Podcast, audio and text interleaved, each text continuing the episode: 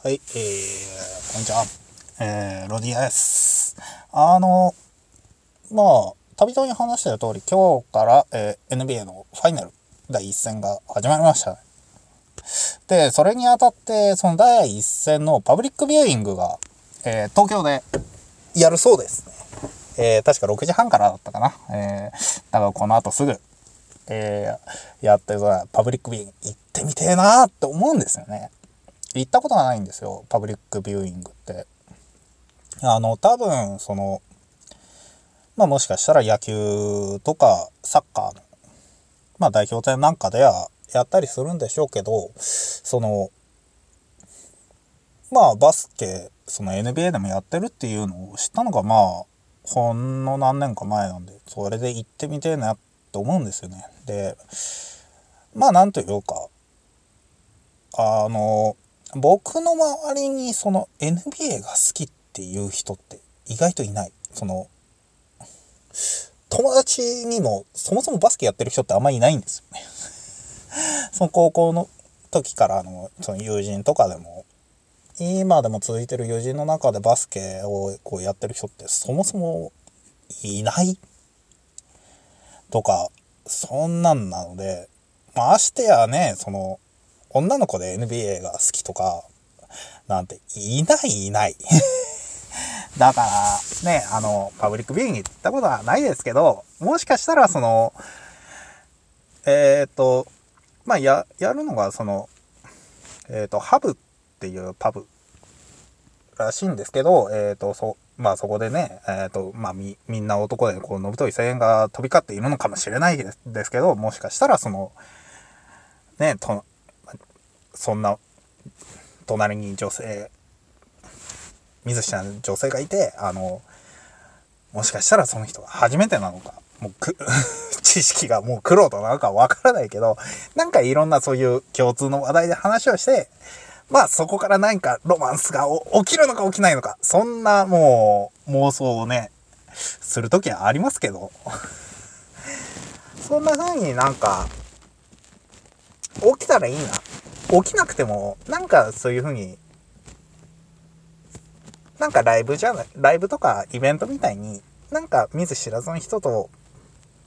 多分その時は一瞬で仲良くなると思うんです。イベントには、なんか近いよ、近くはないけどイベントに何回か行った時に、なんか共通の好きがあると一瞬で仲良くなる。そこをこう返して一瞬で仲良くなる。そういったのってすごく気分がいい。ね。だからパブリックビューイングって行ってみたいけど、まあ、平日だから普通に仕事やね。だから、本当に有給使って行ってやろうかと思ったけど、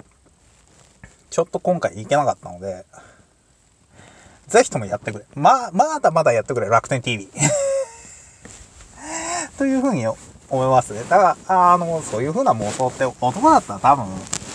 したことあるんじゃないですか。女性もしたことあるのかなわかんないですけど、えっ、と、そういうふうに、まあ、バスケはバスケで楽しみます。だから、えっ、と、僕はこの後、えーまあ、その、ファイナル第一戦をこう、見て、えーもう、まあ、ネットニュースで結果を知ってますけど、ね、もうこ、このネタバレ状態です。ね、なんとかしたいけど、やっぱり結果が気になってしょうがないっていうのがあるんで、それをこう見る。まあだから、家庭としてどうなのかっていうのをこう楽しみにしながらちょっと見、見てみようかなっていうふうに思いますね。で、えっと、そんな、まあ話は変わりまして、えっと、まあ何年、僕自身そのドラマとか映画って全然見ないんですよ。それこそ映画で言ってしまえばバックトゥーザフューチャーとか見たことないし、ハリーポッターとか見たことないし、なんかこれを、まあ僕、兄姉いるんですけど、そういったのを話すると、いやいや、ありえねえと。それこそこのラジオでもね、ネバーエンディングストーリーは見たことあるけどもう、内容もあんまり覚えてないし、そもそも原作あんのすら知らなかったと。そんな程度なんだけど、それ、ドラマも全然見てない、うんリアルタイムで見ることとかほぼほぼないんですけど、それはそれでどうかなって思ったのでえっ、ー、と最近ちょっとずつまあ昔のドラマをこう探してちょっと見てみようかなって。昔のから。それこそあのまあ地元今在住が田舎なのであのネットとかではございませんよと未だに DVD をレンタルしております ネットで見りゃいいのにって思うけどね なんか、えっ、と、そういったので、えっ、と、今、ようやく相棒を見たんですよ。相棒を、えっ、と、もう第1期からずっと見て、えー、シーズン13まで来ました。シーズン13は、えっ、と、まあ、3代目相棒の成宮宏樹さんさんが演じる、えー、カイトルが、まあ、最後の、の最後ですね。のシーズンですね。えっ、と、まあ、その、特にこれ最終話のそのダークナイトの話がかなり僕は記憶にある限り物議を醸したんじゃないかなっていうふうに思います。あの、実はそのダークナイトの正体が相棒のカイトールで見たらそれ2年前から2年前ぐらいからあったっていうのがはああ確かにこれ杉下右京が気づかないってちょっとおかしくねっていうのも感じましたね。で、僕自身そこら辺は、まあ、ちらっとそのネットニュースを見てたので、その、